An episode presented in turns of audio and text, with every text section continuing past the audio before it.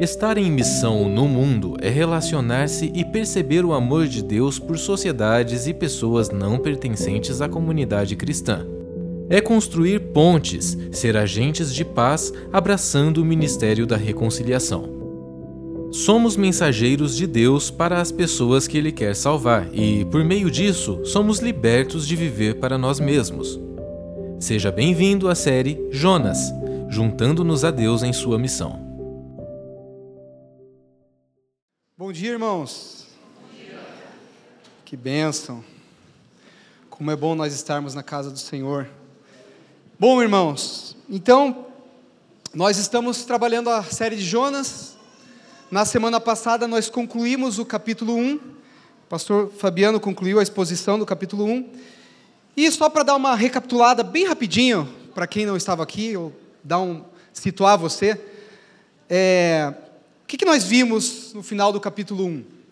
Nós vimos que os marinheiros perceberam que não iriam conseguir aplacar a ira de Deus e que as vidas deles só seriam salvas com a morte de um outro, no caso Jonas. E aí então Jonas é lançado ao mar. Nós vimos, o pastor Fabiano fez uma conexão com o evangelho, que assim como Jonas foi sacrificado para salvar os marinheiros, Jesus Cristo se sacrificou para salvar os pecadores, dentre os quais encontramos-nos todos nós. É, então, o capítulo 1 termina com a informação de que Deus designou um grande peixe para engolir Jonas e que Jonas ficou no ventre desse peixe por três dias e três noites. Então, hoje nós vamos descobrir mais sobre esse nosso irmão Jonas, nós vamos ver o que, que se passou com ele e o que se passou dentro dele desde que ele foi lançado ao mar, enquanto esteve dentro do peixe. Então, se você tem a sua Bíblia aí, você pode pegar ela para a gente fazer a leitura do texto. Aliás, quem está com a Bíblia física, né, a gente, o pastor Fabiano está enfatizando isso aí nas últimas reuniões, né? Para a gente trazer a Bíblia mesmo, andar com a Bíblia debaixo do braço. Então, se você tem ela aí, vamos abrir no capítulo 2. Capítulo 2 tem 10 versículos. Hoje a exposição é, é o capítulo 2 todo. Então nós vamos ler. Jonas capítulo 2. Eu estou lendo na versão NAA. Você pode acompanhar aqui também no telão. Então Jonas, do ventre do peixe, orou ao Senhor seu Deus e disse: Na minha angústia clamei ao Senhor, e ele me respondeu. Do ventre do abismo gritei, e tu ouviste a minha voz. Pois me lançaste nas profundezas, no coração dos mares e a corrente das águas me cercou. Todas as tuas ondas e as tuas vagas passaram sobre mim. Então eu disse: Estou excluído da tua presença. Será que tornarei a ver o teu santo templo? As águas me cercaram até a alma, o abismo me rodeou, e as algas se enrolaram na minha cabeça. Desci até os fundamentos dos montes, desci até a terra, cujos ferrolhos se fecharam atrás de mim para sempre. Tu, porém, fizeste a minha vida subir da sepultura. Ó Senhor meu Deus, quando dentro de mim desfalecia minha alma, eu me lembrei do Senhor, e subiu a ti a minha oração no teu santo templo. Os que adoram ídolos vãos abandonam aquele que lhes é misericordioso. Mas, com a voz do agradecimento, eu te oferecerei sacrifício. O que prometi, cumprirei. Ao Senhor pertence a salvação. E o Senhor falou ao peixe, e este vomitou Jonas na terra. Amém, amém. Vamos orar, curva a sua cabeça. Senhor, nós te agradecemos por tua palavra, Senhor. Te louvamos porque tudo que o Senhor registrou aqui pode nos ensinar, nos instruir, nos consolar, nos confortar, nos confrontar, nos guiar, Senhor. E pedimos que o Senhor faça tudo isso nesta manhã, Senhor. Que a tua palavra encontre no nosso coração um solo fértil, Senhor que possa dar frutos, Pai. Em nome de Jesus, nós nos submetemos à tua palavra e ao teu ensino, Senhor. Amém. Em nome do Filho de Deus. Amém. Amém, irmãos. Então, quando a gente lê esse texto, você deve ter percebido, talvez você tenha tido essa impressão, de que nós lemos um salmo. Não parece que a gente lê um salmo? Parece que estamos no livro de Salmos. Então, vejo que és profeta, porque de fato este é um salmo. Né? Esse é um salmo que Jonas escreveu. E ele escreveu um salmo de ação de graças. Ele é um salmo de ação de graças. Perceba que Jonas não está pedindo por livramento de dentro do peixe, ele está agradecendo ao Senhor, porque ele salvou ele das profundezas do mar. Então é um salmo de agradecimento. A estrutura desse salmo é uma estrutura de um salmo de ação de graças. Então, primeiro, ele apresenta um resumo do testemunho de como Deus socorreu ele, como Deus ouviu o seu clamor, que está no versículo 2. Na minha angústia clamei ao Senhor e ele me ouviu.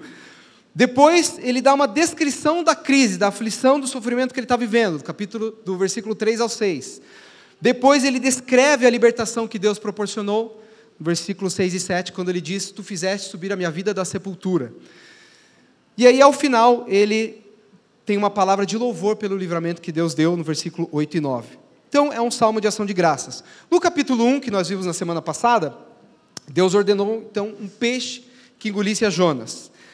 No entanto, embora ele estivesse vivo, ele agora precisaria de uma segunda libertação. Ele ainda estava ali dentro do peixe. Então Deus usou o peixe para salvar a vida de Jonas. Ainda que não fosse estar, não fosse fácil estar dentro de um peixe, agora pelo menos ele estava vivo. Ele não morreu afogado no mar. O texto que nós lemos, o capítulo 2, e não só o capítulo 2, todo o livro de Jonas, ele é muito rico em lições. Então nós podemos extrair desse texto, de, de todo o livro, várias lições sobre vários temas. Então nós temos temas como a soberania de Deus, a providência divina, o arrependimento, o plano da salvação, a disciplina paternal, a oração, várias coisas. E hoje nós vamos ver algumas dessas lições. Em especial, nós vamos ver duas lições e, dentro da segunda lição, cinco desdobramentos. A primeira lição que nós vamos ver é a seguinte: que o pecado ele traz sofrimento. Ou nós vamos retomar essa lição. A segunda lição é que Deus vai usar o sofrimento, Deus vai usar a aflição para santificar o homem. E dentro dessa lição nós vamos ver cinco formas ou cinco maneiras através das quais Deus faz isso. O foco está na segunda lição, na verdade. Se você tem algumas perguntas sobre sofrimento, vai ter algumas respostas. Não todas, todas não dá, mas algumas. Então, vamos então à primeira lição. Ah, nós não vamos fazer uma exposição versículo a versículo. Tá? Nós vamos trabalhar o capítulo como um todo. Tá? Então, a primeira lição é: o pecado traz sofrimento, versículo 2 a 7. Na verdade, o capítulo todo, mas a descrição que ele faz no capítulo do, do versículo 2 ao 7. Então, Jonas inicia dizendo o seguinte no salmo: Em minha angústia clamei ao Senhor. Agora, qual foi a angústia de Jonas? Qual é a angústia que ele está comunicando? Bom, em primeiro lugar, ele foi lançado no mar. Ele chegou às profundezas do mar e ele achou que morreria. Fica muito claro no texto isso. Deus lançou ele no mar e fez isso para disciplinar esse nosso profeta desobediente, né? Jonas ele tinha plena consciência de que ele só estava ali porque ele desobedeceu à voz de Deus. Ele sabia que ele merecia aquilo que estava acontecendo. Tim Keller, nessa obra que nós estamos recomendando aos irmãos, né, o filho, o profeta pródigo, ele vai dizer que todo ato de desobediência tem uma tempestade atrelada a si. Thomas Watson diz que o pecado é o ventre da tristeza. Ele diz também, eu já falei, acho que aqui em algum outro momento, que o pecado é como um cavalo de Troia. De dentro dele saem tropas de aflição. Jonas não viu isso. E muitas vezes nós também não conseguimos ver, mas em, no pecado existem aflições escondidas. Elas estão lá. Né? É claro que nem todo sofrimento, eu preciso enfatizar isso, nem todo sofrimento deriva de algum pecado que nós tenhamos cometido. Isso é muito claro no livro de Jó, por exemplo. Agora, alguns sofrimentos sim. E o problema é que o pecado torna a aflição mais dolorosa, mais pesada. Porque nós que conhecemos a palavra do Senhor, aí vem a culpa. tudo foi ficando mais difícil para Jonas. Perceba que, a partir do momento que ele decidiu viajar para Tarsis, ao invés de ir para Nínive, vem uma tempestade. Ele é exposto como causador da tempestade. Ele é repreendido por pagãos. Ele é lançado no mar. E com certeza ele sentiu que sua morte poderia estar próxima, poderia ter chegado a hora dele. E Jonas ele esteve aprisionado nas profundezas do mar. Ele não tinha possibilidade nenhuma de salvar a si mesmo. A imagem que ele expressa, inclusive nesse salmo, você perceba que é uma linguagem de morte. Ele fala deste lugar como uma prisão infernal mesmo, um sepulcro de águas. Ele usa a expressão ventre do abismo. Essa expressão é Sheol, é o lugar dos mortos, é o reino dos mortos. E ele diz, depois, quando ele louva o Senhor pelo livramento, né, o Senhor me fez a minha vida levantar da sepultura. Então, a linguagem dele é essa. E nós sabemos, o salário do pecado é a morte. Ele só queria ir para Tarsis, mas ele acabou num abismo. Será que ele realmente achou que ele iria se safar? Que ele poderia ir para Tarsis, ficar lá um tempo? Ah, Deus pode mandar outro profeta, né? manda Amós, manda Oséias. Oséias já tem umas missão estranha para cumprir, né? Manda ele. Depois ele volta e segue a vida. Mas não foi assim, né? Irmãos, o fundo do mar é um lugar assustador. Né? Tem lugares que são inacessíveis para o homem sem tecnologia. No fundo do mar as temperaturas são baixas e a escuridão total. Lugares em que o sol nem chega. Então, quando ele está utilizando essa linguagem de morte, ela nem é tão figurada assim, porque para ele a sensação é essa. Ele chega a dizer quando eu estava desfalecendo, ao ponto de desfalecer. E daí imagine como é estar dentro de um peixe. Pior ainda, embora vivo, embora é, ele não morreu, mas agora a situação ainda era difícil. E não tinha possibilidade de fuga, mesmo que ele bolasse um plano, mesmo que ele tivesse como sair dali. Possivelmente ele não era um bom nadador. E se fosse, quantos perigos ele encontraria no mar? Perigos dos quais ele foi salvo através do peixe. Então a situação é bem desesperadora. Então, algo que nós podemos aprender, na verdade, essa lição já está posta desde o capítulo anterior, mas é que nós devemos ficar longe do pecado. Crisóstomo disse o seguinte: eu tenho uma única coisa que eu temo: é o pecado. Como ocorreu com Jonas, se nós persistirmos num caminho de rebeldia, as coisas não vão acontecer como a gente espera. O pecado, cedo ou tarde, ele nos alcança. E todas as aflições escondidas nele vêm à tona. Agora, o Senhor, como nosso Pai Celestial, ele traz disciplina e faz com que o seu povo volte à obediência, que é o que ele fez aqui com Jonas. A causa de maior angústia do crente, você sabe que não deve ser as aflições? Aquilo que deve mais angustiar o crente é o pecado. É a persistência do pecado na nossa vida.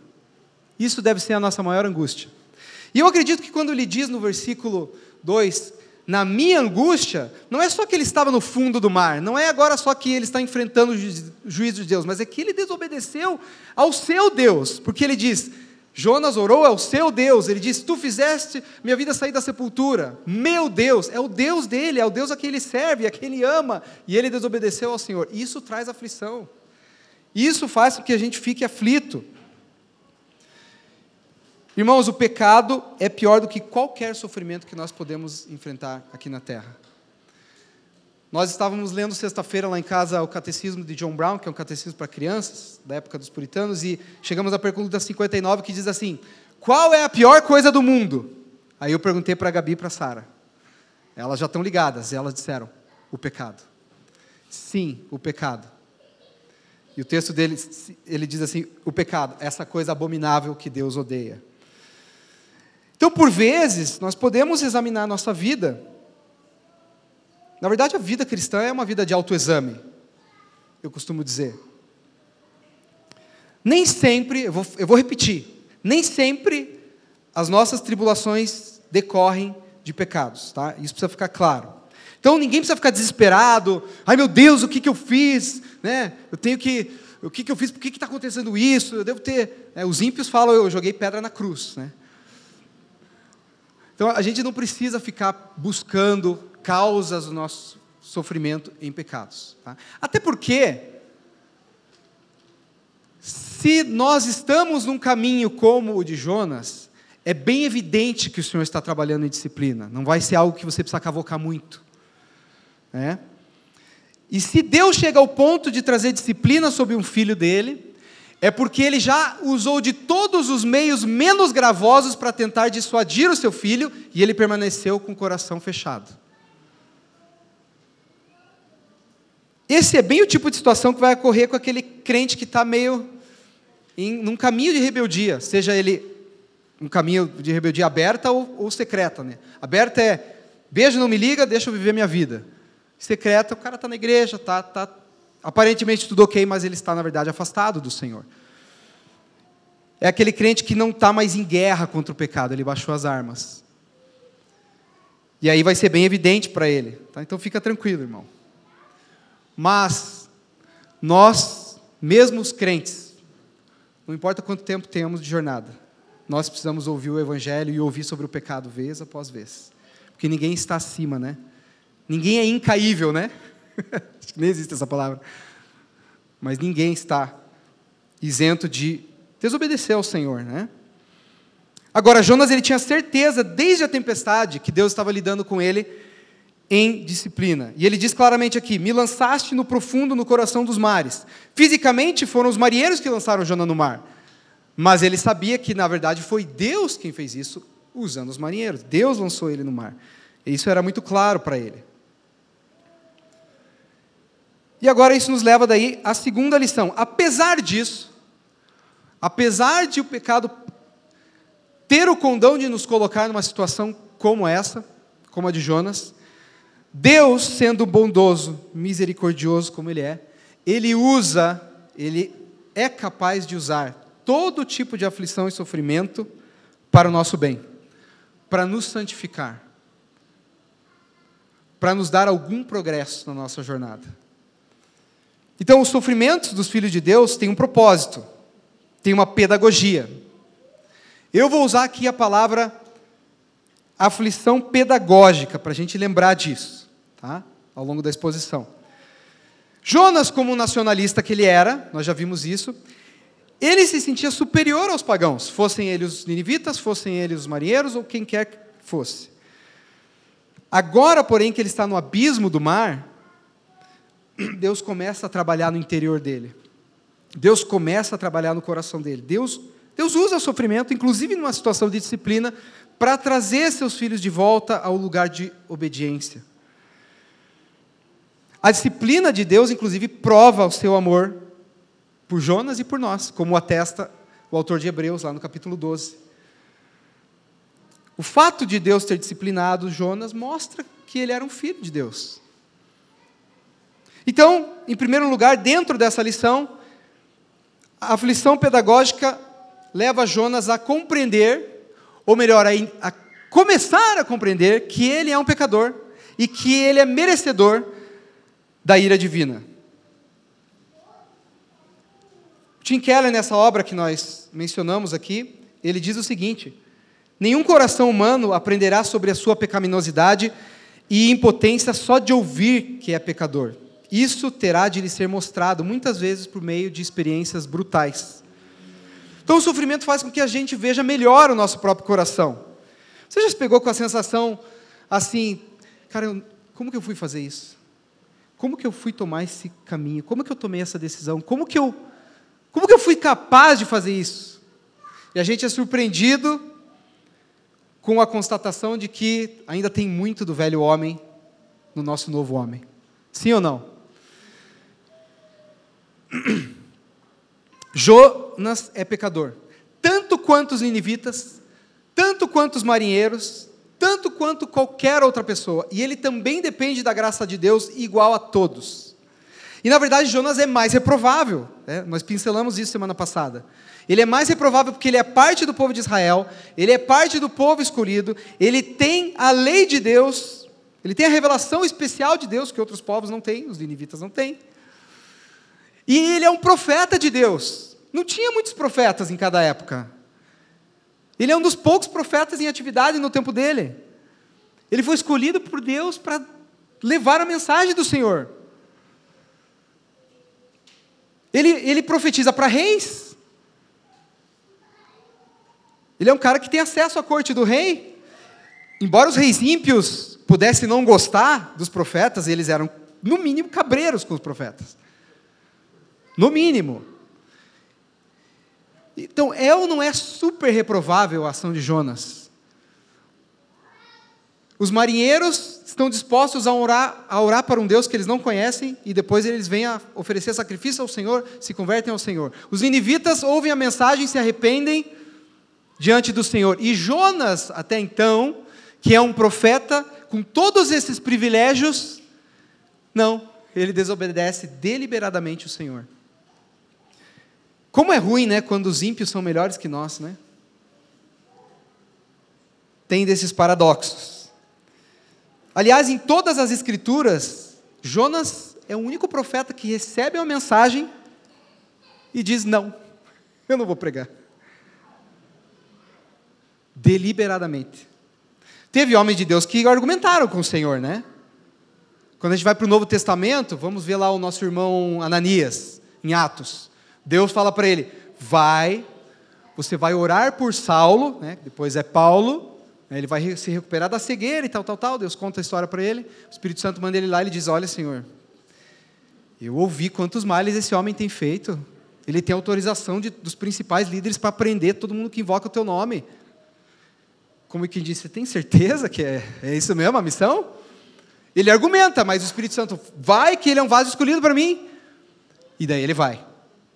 Jonas nem argumenta, ele sai fora, ele, ele, ele desobedece e vai para outro lugar. Então, é ou não é super reprovável esse nosso profeta? Sim. Como eu e como você. Que temos tantos privilégios. Que estamos aqui na casa do Senhor. Quantas mensagens nós ouvimos? Quantos privilégios nós temos? Quanta luz recebemos? Há quanto tempo você está na fé cristã, ouvindo domingo após domingo um sermão? Nós somos pecadores, a gente não cansa de dizer isso. Nós temos aquela nossa frase que todo mundo já decorou: somos piores do que imaginamos, mas mais amados do que pensamos. Agora, isso não pode ser só um chavão. Isso tem que ultrapassar o nível intelectual e descer para o nosso coração. Nós precisamos entender a nossa condição. Porque se nós não entendermos quão miseráveis nós somos, como que nós vamos valorizar de verdade o perdão e a misericórdia de Deus? Nós precisamos nos enxergar nessa situação. Não somos melhores do que ninguém. Talvez somos piores, porque nós temos a luz já do Evangelho na nossa vida. Ao passo que o ímpio não tem. Então as aflições, elas nos colocam, elas nos humilham. Elas nos levam ao lugar de humilhação. Mas, quando nós estamos nesse lugar de humilhação, nós chegamos numa boa posição. Porque o testemunho das Escrituras é que o homem abatido, o homem aflito e contrito, é um homem que pode agora alcançar o favor de Deus. O profeta Isaías diz: Deus falando através de Isaías: Eu habito num alto e sublime trono, mas eu também habito com o contrito e abatido de espírito, para vivificar os espíritos e vivificar os corações. Jonas, a gente vai ver agora na sequência, para ele, ele está muito longe da presença de Deus, mas talvez agora que ele começa a compreender é quando ele está mais próximo. Isso nos leva então à segunda lição o segundo desdobramento né, dessa segunda lição. A aflição pedagógica leva Jonas a sentir falta da presença de Deus. Versículo 4. Jonas tentou fugir da presença de Deus. E até certo ponto conseguiu o que ele queria, né? Ele não sabia exatamente que longe da presença de Deus ele encontraria trevas. Ele experimentou trevas temporárias, mas nós sabemos que muitos experimenta, experimentarão trevas o banimento da face de Deus por toda a eternidade. É claro que ninguém sai da presença de Deus no sentido de que Deus é onipresente. Então, ele está em todo lugar. Não é esse o ponto. O ponto é que o pecado, de fato, traz aquela sensação de afastamento e afasta o homem de Deus mesmo. E aí ele diz no versículo 4: Lançado estou de diante dos teus olhos, tornarei porventura a ver o teu santo templo? Irmãos, o templo, ele era o local de habitação de Deus para, para, o povo de Israel. É o lugar terreno da presença divina. Então a importância do templo para um israelita devoto era ímpar, singular. Jonas ele espera que ele possa ver, ele indaga: será que eu verei o templo do Senhor mais uma vez? Porque agora, dentro, dentro do mar e depois dentro do peixe, ele não consegue nem ver em que direção está Jerusalém. Ele não consegue nem ver qual é a direção para o templo. E o que, que isso tem? Aí nós precisamos lembrar: quando o rei Salomão orou na dedicação do templo, ele faz uma oração bem longa e bem bonita. E ele vai orar, dizendo: Olha, Senhor, quando alguém fizer oração ao Senhor, quando o teu povo pecar contra ti, em arrependimento, onde eles estiverem, se voltando para Jerusalém com as mãos estendidas para esta casa, ouve a oração do teu povo e perdoa o pecado. Então, isso depois se torna um costume do povo de Deus, aqueles que não estão ali, os exilados, principalmente no tempo do exílio, orar em direção a Jerusalém. É isso que nós vemos lá em Daniel, capítulo 6. Ele deixava as, as janelas do quarto dele abertas em direção a Jerusalém. Então, eles oravam voltados para Jerusalém. Salomão havia orado prevendo que os exilados, por causa do seu próprio pecado, orariam voltados para Jerusalém, mas poderiam alcançar o perdão do Senhor. E aí nós temos Jonas aqui, com certeza, se sentindo como um exilado, como alguém que foi banido da presença do Senhor. E ele não pode orar voltado para Jerusalém. Ele não sabe para qual, ele não consegue ver a direção de Jerusalém, muito menos do templo. Mas ele espera que ele possa pelo menos olhar na direção do templo. Matthew Henry ele faz uma observação que eu acho interessante, que é a seguinte: ele não usa a palavra Jonas, ele não diz habitar na casa de Deus, como nós vemos tantas vezes nos Salmos, né? Como a gente vê Davi falando tantas vezes. Mas ele diz, ele orava para que ele pudesse ao menos ver a casa de Deus. É mais ou menos como o filho pródigo, que quando ele cai em si, ele diz: Eu voltarei e eu vou dizer ao meu pai: Pai, eu não sou merecedor de ser chamado teu filho. Me trata pelo menos como um dos teus empregados. Aquela sensação de indignidade. Jonas ele está sentindo algo disso aqui.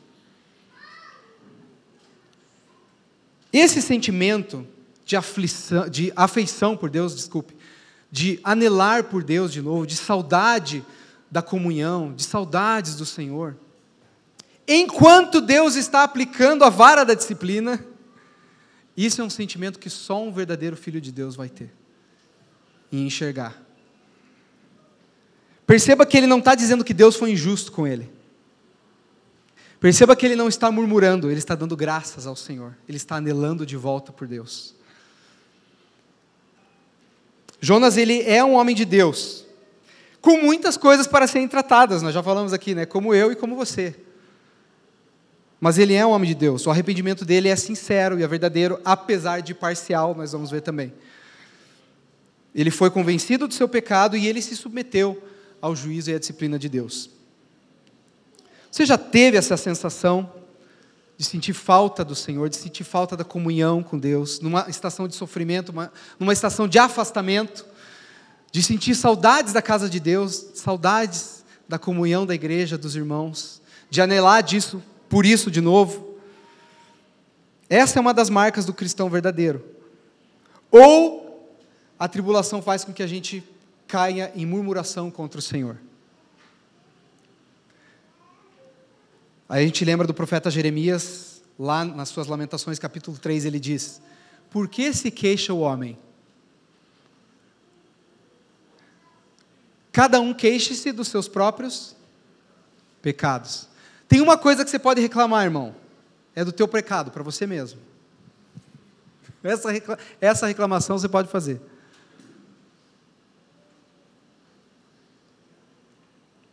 E aí então, em terceiro lugar, seguindo nas nossas lições, a aflição, que é pedagógica, leva Jonas a orar. Ele não tinha orado até aqui. Ele não orou em nenhum momento. Nem mesmo quando ele foi instigado a isso pelo capitão do navio. Ele foi conclamado a orar e ele não orou. Mas, quando ele atingiu o abismo dos mares, quando ele chegou naquilo, na nossa linguagem seria o fundo do poço, aí sim ele começa a orar. Não precisava esperar tanto, né? Muitas vezes não é a alegria e nem a prosperidade que muitas vezes nós buscamos que faz a gente orar, né? Mas é justamente o, a aflição e o sofrimento. E aí a gente ora. Agora o grande profeta Jonas, que profetizou para reis, que profetizou prosperidade expansão, e tudo aconteceu, como ele disse. Agora ele está humilhado no fundo dos mares, incapaz de fazer qualquer coisa para sair dali. Sem chance nenhuma. Só tem uma coisa que ele pode fazer, que é orar. Ele é forçado a orar.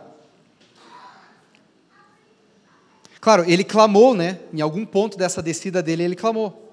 Depois ele agradeceu. Como o filho pródigo mesmo, que nós mencionamos na parábola contada por Jesus, Jonas cai, se arrepende, ele busca a graça do Senhor e ele vai encontrar a graça do Senhor.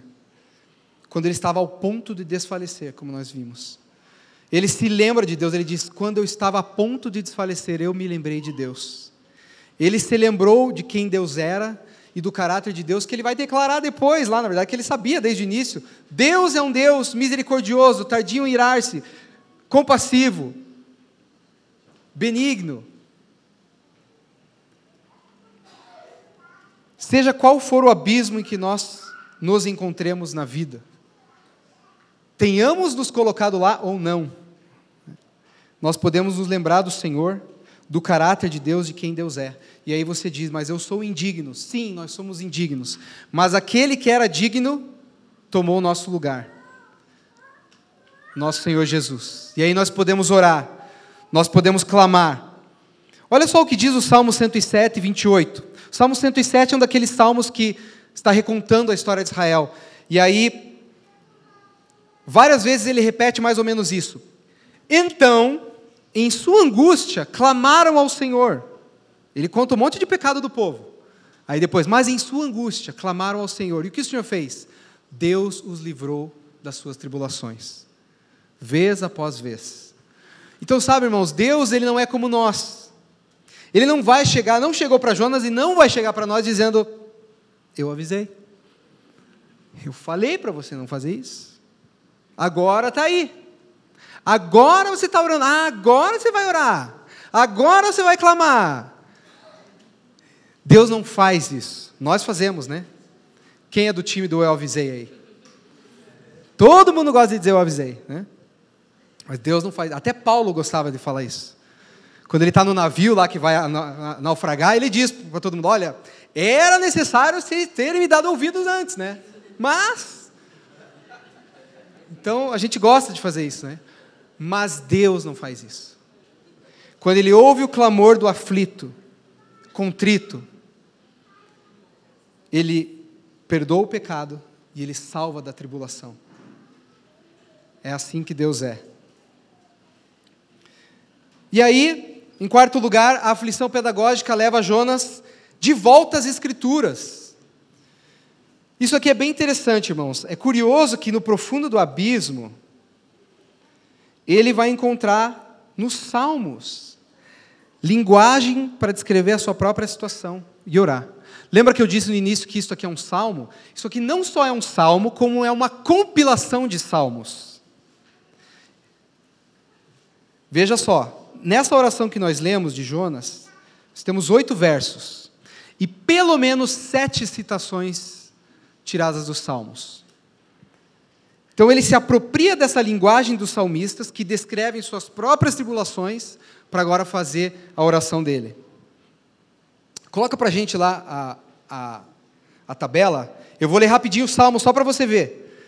O versículo 2 do capítulo 2 de Jonas corresponde aqui ao Salmo 121, Olha o que diz Salmo 121. 120, versículo 1. Na minha angústia clamo ao Senhor e ele me ouve.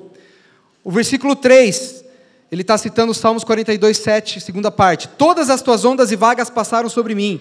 O versículo 4, ele está citando Salmos 31, 22. Eu disse na minha pressa, estou excluído da tua presença. O Salmo 5, ele está citando Salmo, é, o versículo 5, ele está citando Salmos 69, 1. Salva-me, ó Deus, porque as águas me sobem até a alma. O versículo 7, ele está citando o Salmo 142, 3. Quando dentro de mim esmurece o espírito. O versículo 8, ele está citando o Salmo 31, 6. Tu detestas que, os que adoram ídolos vãos, eu, porém, confio no Senhor. O versículo 9, ele está citando Salmos 3,8: Do Senhor é a salvação, ao Senhor pertence a salvação. Ele está compilando salmos para fazer o seu próprio salmo. Isso nos mostra, irmãos, como a palavra de Deus ela é preciosa, mas ela parece se tornar mais preciosa em alguns momentos em momentos de tribulação. Jonas é um homem que, apesar de ter desobedecido a ordem de Deus, ele tem a palavra do Senhor, os salmos, que era a linguagem do povo de Deus de oração, ele tem ela guardada lá dentro. E nessa hora ele consegue tirar estes salmos e isso vai para os lábios dele, do coração para os lábios dele. Então a situação de Jonas, ela é peculiar, irmãos. Né? Ninguém nunca esteve nas profundezas do mar e dentro de um peixe como ele. Ele é o cara que pode dizer assim: você não sabe o que eu passei. Esse não dá para contestar. Isso realmente só ele passou. Tá? E ele não tem como encontrar na Escritura algo semelhante. Ele não tem um testemunho parecido com esse, embora Deus fez grandes proezas, né? A gente vê, vê por toda a Escritura. Mas, quando ele vai para Salmos, ele encontra, na linguagem dos salmistas, pessoas, outros santos do passado, que também se sentiram excluídos da presença de Deus, que também se sentiram sobrepujados por águas, que também clamaram por livramento e receberam. Aquilo que os salmistas, colocaram em linguagem figurada, agora era real para Jonas, mas ele encontra nessa linguagem algo que vai gerar a oração dele. E aí ele clama ao Senhor, ele adora ao Senhor. Os salmos enchem o coração dele de esperança. E quantas vezes nós vamos encontrar nas Escrituras, no momento de crise, ou no momento que estamos abatidos mesmo pelo nosso pecado, esperança para a nossa caminhada. Aí você está, como eu disse lá no início, num momento em que você se pergunta: como que eu fui capaz de fazer isso? Como que eu trilhei esse caminho? Como que eu tomei essa decisão? Eu acho que eu agi como um animal irracional diante do Senhor. É irracional isso que eu fiz. E daí você vai ler Salmos e você, de repente, cai em Salmo 73, versículo 22. O salmista diz assim: Eu devo ter parecido um animal irracional aos teus olhos. Opa! Ele sentiu igual eu aqui. E na sequência ele diz: Mas eu pertenço a ti, e tu me seguras pela mão.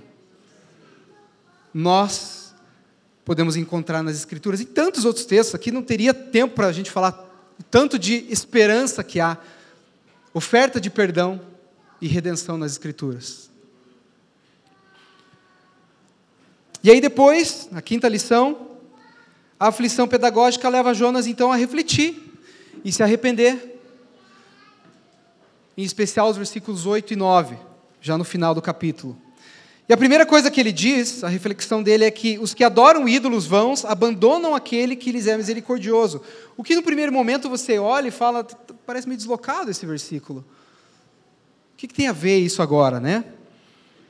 Mas a questão é, Jonas ele tem algo a ensinar para o seu próprio povo. Veja só, nesse ponto da história do povo de Israel, eles já eram culpados de idolatria, o que vai se aprofundar mais e vai gerar depois também o castigo do Senhor sobre eles. E ele está registrando isso. Isso que, ele, que aconteceu com ele ficou registrado para Israel e depois para nós. Ele está dizendo: Olha, os marinheiros clamaram cada um ao seu Deus em novo e resposta. Eu estava no fundo do mar, dentro de peixe, e não havia nenhum outro Deus. Não há nenhum outro Deus que pode salvar. Só o nosso Deus. O nosso Deus que é misericordioso.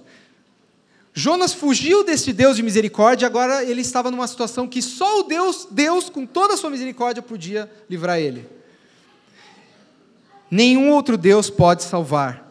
Vocês não devem buscar ídolos. Esses ídolos são nada. Só Deus pode fazer o que ele fez por mim.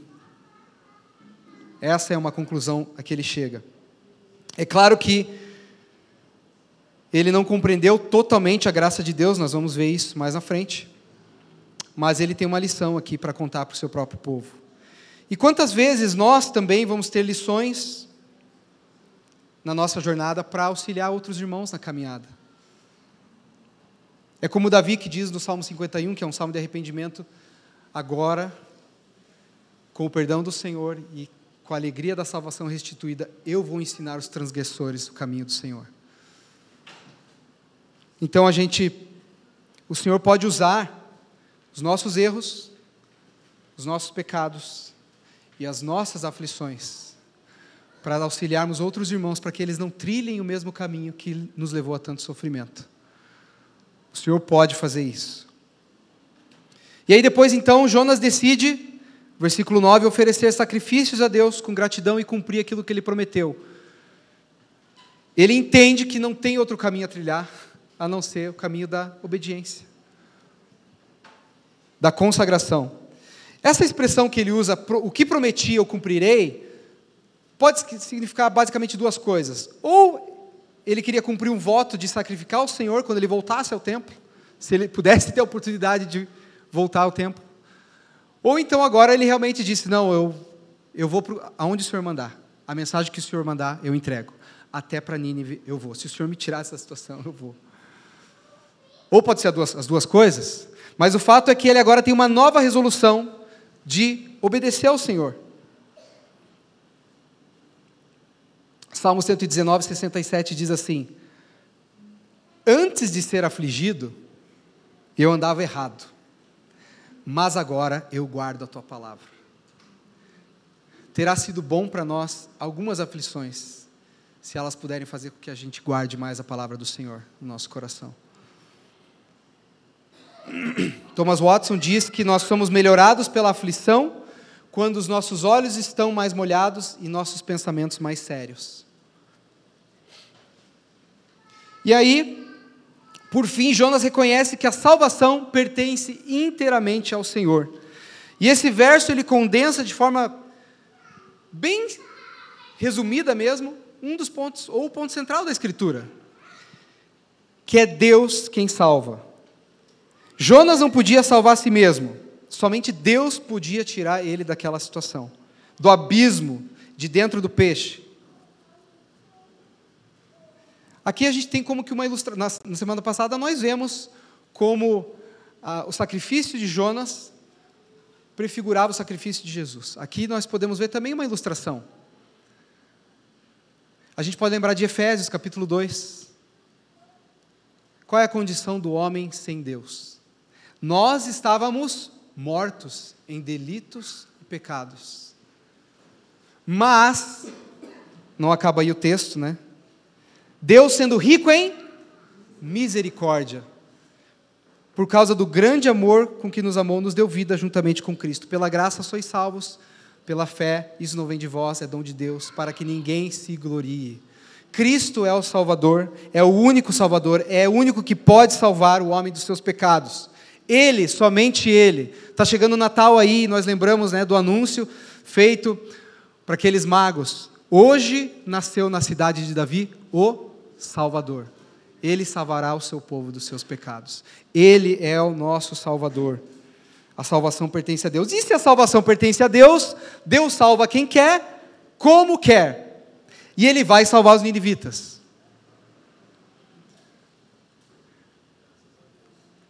Jonas entendia bem isso.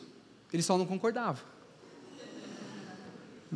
Eu entendo, mas eu não concordo. Mas Deus não pediu o voto de Jonas, não pede o meu voto nem o teu. E se Deus dissesse para Jonas que aquilo era só o começo, Jonas, deixa eu te dizer uma coisa.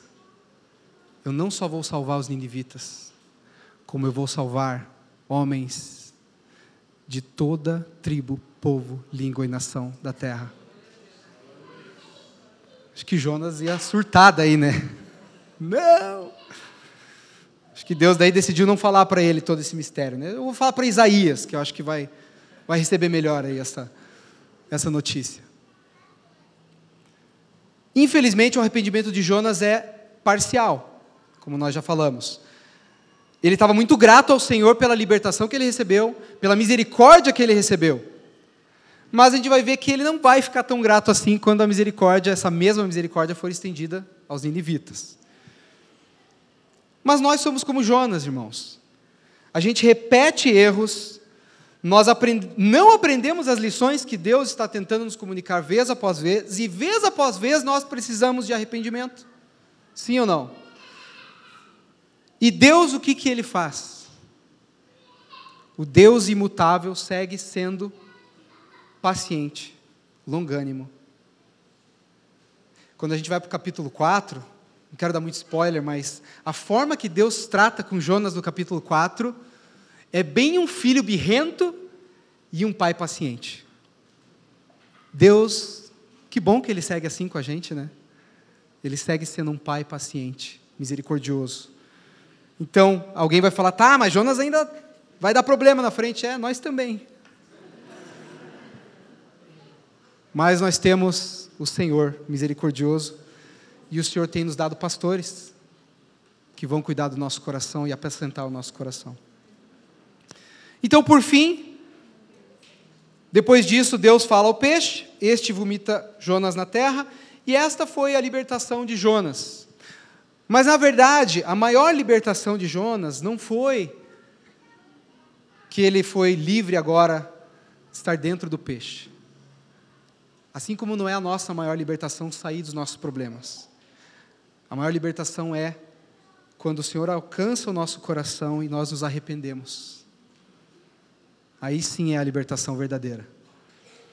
E para concluir, certamente Jonas, nós já vamos caminhar para o final. Certamente Jonas não compreendeu totalmente tudo isso. Com certeza ele não entendeu tudo. Ele sabia que Deus agiu com ele disciplina. Deus queria a obediência. Mas será que ele não se perguntou por que, que tinha que ser três dias, Senhor? Podia ser um dia só no peixe? Dois dias estava bom. Eu já tinha me arrependido, Senhor, já tinha orado, por que eu ficar três dias lá?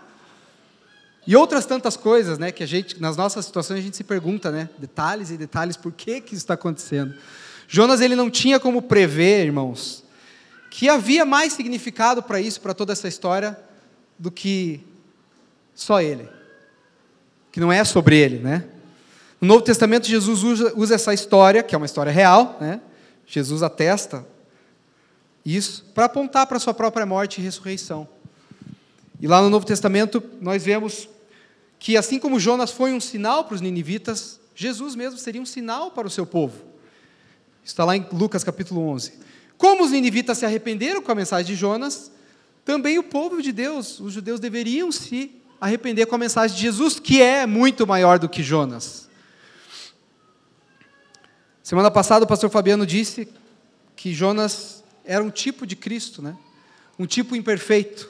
É verdade, mas um tipo, ele apontava para Cristo. Agora Jonas não sabia que a história dele, tudo isso que aconteceu, inclusive os três dias dentro do peixe, seria uma mensagem nos lábios do Messias, do descendente prometido, do Rei dos Reis, do Filho de Deus. Uma mensagem daquele que ele também esperava. Se ele soubesse que essa história seria usada pelo grande rei que ele esperava, eu acho que, além de se sentir mais indigno, ele se sentiria tão honrado, porque o sofrimento dele serviu a algo muito maior ainda. É uma história, uma mensagem nos lábios de Jesus. E até Jesus vem para dizer, né? Olha, O pessoal vai duvidar dessa história aí. O pessoal vai duvidar que é verdade. Vocês vão achar que é um conto, né? Que ficou nada dentro do peixe. Mas eu vou vir e vou atestar que eu estava lá. Eu sou testemunha. Eu vou dizer que essa história foi verdadeira. Agora, nem sempre a gente vai entender porque certas coisas aconteceram com a gente, o porquê de doença, morte, frustrações, decepções e todo o mal que a gente pode experimentar na nossa jornada, sejam derivados de pecados ou não. E ficar questionando cada detalhe, né? Por que um dia, por que dois dias, por que três dias, não vai nos fazer muito bem, mas a gente pode confiar na bondade, na misericórdia de Deus. O salmista, no Salmo 145, 9, ele diz, eu gosto muito desse salmo, ele diz assim: As misericórdias do Senhor permeiam todas as suas obras. Tudo que Deus faz, cada obra dele, tem misericórdia dentro, em tudo que o Senhor faz. Ainda que a gente não esteja vendo, elas estão lá. Nós precisamos lembrar que, de fato, como vemos lá em Romanos, todas as coisas cooperam para o bem daqueles que amam a Deus e foram chamados segundo o seu propósito. A aflição vai ser, se provar vantajosa para nós em alguma medida, de alguma maneira. Patrick Fairbairn, que é um ministro presbiteriano escocês do século XVIII, pensando sobre Jonas, ele diz o seguinte: sobre a aflição, podemos concluir de maneira geral que se ela afasta o coração dos seus ídolos, se ela quebra o espírito da autossuficiência e coloca o homem de joelhos, ela é uma aflição santificada para o seu bem espiritual. E para finalizar, irmãos, eu queria lembrar com vocês a resposta à pergunta 26 do Catecismo de Heidelberg, que vai trabalhar o credo apostólico. Quantos conhecem o credo apostólico? A primeira frase do credo apostólico é a seguinte: eu creio em Deus Pai Todo-Poderoso, Criador dos céus e da terra. Daí a pergunta é: o que você quer dizer ou o que você crê quando você diz eu creio em Deus Pai Todo-Poderoso, Criador dos céus e da terra? E a resposta no final é essa aqui. Eu creio que Ele, Deus, né, tornará em vantagem os males que envia sobre mim neste vale de lágrimas. Primeiro, porque Ele é capaz de fazê-lo, sendo Deus Todo-Poderoso. E segundo, porque Ele é disposto a fazê-lo, porque Ele é um Pai fiel. Então, por último e mais importante, o nosso sofrimento de alguma maneira pode trazer glória ao nome do Senhor, pode apontar para o Senhor, porque não é sobre nós. O que nós queremos é que o nome do Senhor Jesus seja exaltado, que a misericórdia de Deus seja exaltada, que é um tema central neste livro de Jonas. Que o Senhor seja glorificado por toda a misericórdia com que Ele usa para com o seu povo e para nós. Queria que você ficasse em pé, nós já vamos caminhar para o final. O time de louvor pode vir. Eu queria me dirigir aqui a dois grupos em especial que podemos ter em nosso meio, né? Primeiro, se você se encontra numa situação em que talvez você tenha trilhado um caminho mais tortuoso, de desobediência ao Senhor, e talvez você hoje se está vendo como muito indigno Talvez você chegou nesse fundo do poço. Ou se você não chegou nesse fundo do poço, eu quero dizer que essa mensagem constitui uma daqueles meios menos gravosos que o Senhor quer usar para te dissuadir e fazer voltar os teus olhos para Ele. Eu quero dizer que há esperança e perdão e redenção em Cristo para você. Se você clamar, se você permitir que o Senhor traga quebrantamento para o seu coração. Há perdão para você. E para todos os irmãos também, um segundo grupo que talvez não não está num caminho assim de rebeldia como Jonas, mas em qualquer tribulação ou dificuldade que você esteja, o Senhor ele está com você para te consolar, para te confortar, para te levantar e para te fazer enxergar que coisas boas. Ele é capaz de tirar coisas boas desse teu momento. Vamos orar ao Senhor. Obrigado por nos ouvir. A Família dos que Creem é uma igreja local em Curitiba, comprometida com o Evangelho e a vida em comunidade. Para nos conhecer melhor e manter contato, acesse famíliadosquecreem.com.br.